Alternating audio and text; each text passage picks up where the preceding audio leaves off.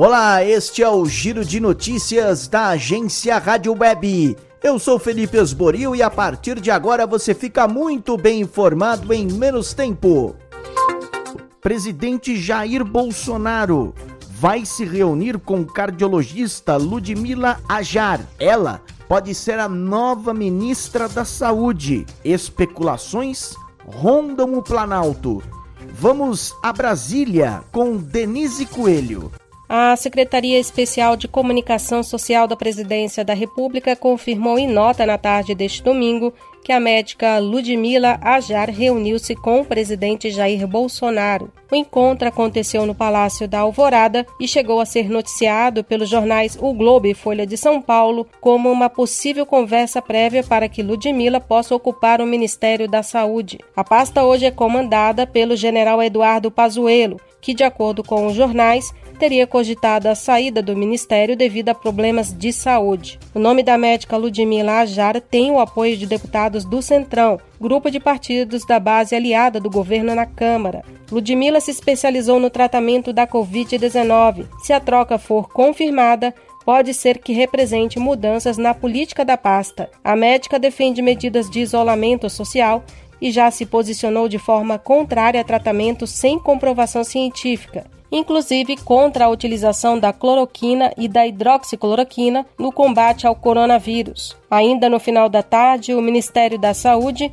emitiu nota informando que o ministro Eduardo Pazuello segue à frente da pasta, com sua gestão empenhada nas ações de enfrentamento à pandemia no país. A nota esclarece ainda que Pazuello se encontra em perfeito estado de saúde e que não há nenhum pedido de demissão do ministro ao presidente da República. Cidades brasileiras registram manifestações pró-Bolsonaro e contra medidas de restrição à Covid-19. Foram registrados em várias cidades. Por outro lado, o número de internações e mortes só cresce. Belém do Pará entrará em lockdown após colapso na saúde. Vamos ao Pará.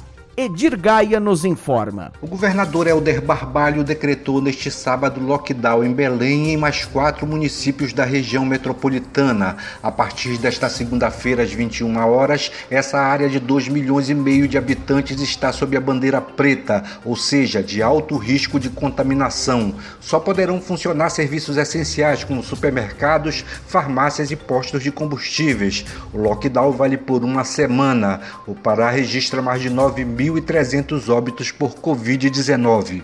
Cervejarias param a produção e doam cilindros de oxigênio para hospital. Direto de Porto Alegre, Mariana de Freitas. A situação da pandemia no Paraná levou três cervejarias a pararem a produção para doar cilindros de oxigênio para um hospital. A iniciativa aconteceu na cidade de Clevelândia, no sudoeste paranaense. No sábado, o estado registrou 97% da lotação nos leitos de UTI do Sistema Único de Saúde.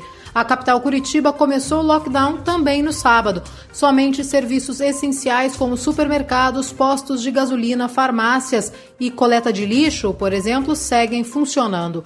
A medida se estende até o dia 21 de março. Festa clandestina com mais de 200 pessoas é encerrada em Manaus. Aqui em São Paulo, polícia fecha cassino clandestino com Gabigol e MC Gui. Cadu Macri. O atacante do Flamengo, Gabigol, foi detido ao lado de mais de 200 pessoas em um cassino clandestino na madrugada deste domingo em São Paulo. O jogador alegou que estava jantando com amigos no último dia de férias antes de se reapresentar ao Flamengo para iniciar a preparação para a temporada 2021. O jogador foi detido, prestou esclarecimentos e depois foi liberado. Ministro do STF Alexandre de Moraes autoriza deputado Daniel Silveira a cumprir prisão domiciliar.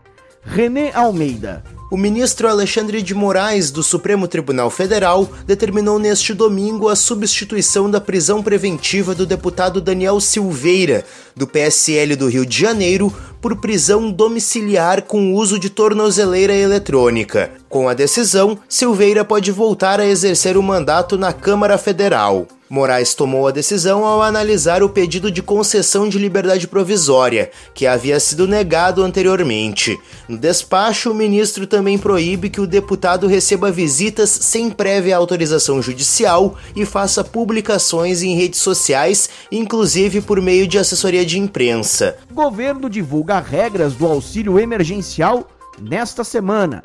Voltamos a Brasília, desta vez com Yuri Hudson. O Congresso Nacional deve sancionar no início desta semana a PEC emergencial, que garante o retorno do pagamento do auxílio emergencial. A proposta cria mecanismos para conter gastos públicos e também permite que o governo use a chamada cláusula de calamidade pública. A PEC dá ao governo a autorização de gastar até 44 bilhões de reais além do teto de gastos para bancar o programa.